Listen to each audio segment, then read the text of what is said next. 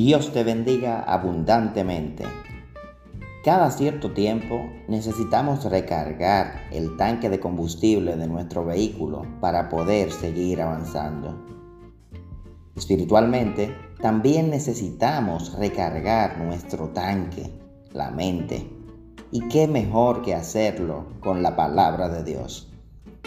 Disfruta de esta nueva serie de enseñanzas que te ayudarán a recargar tu tanque.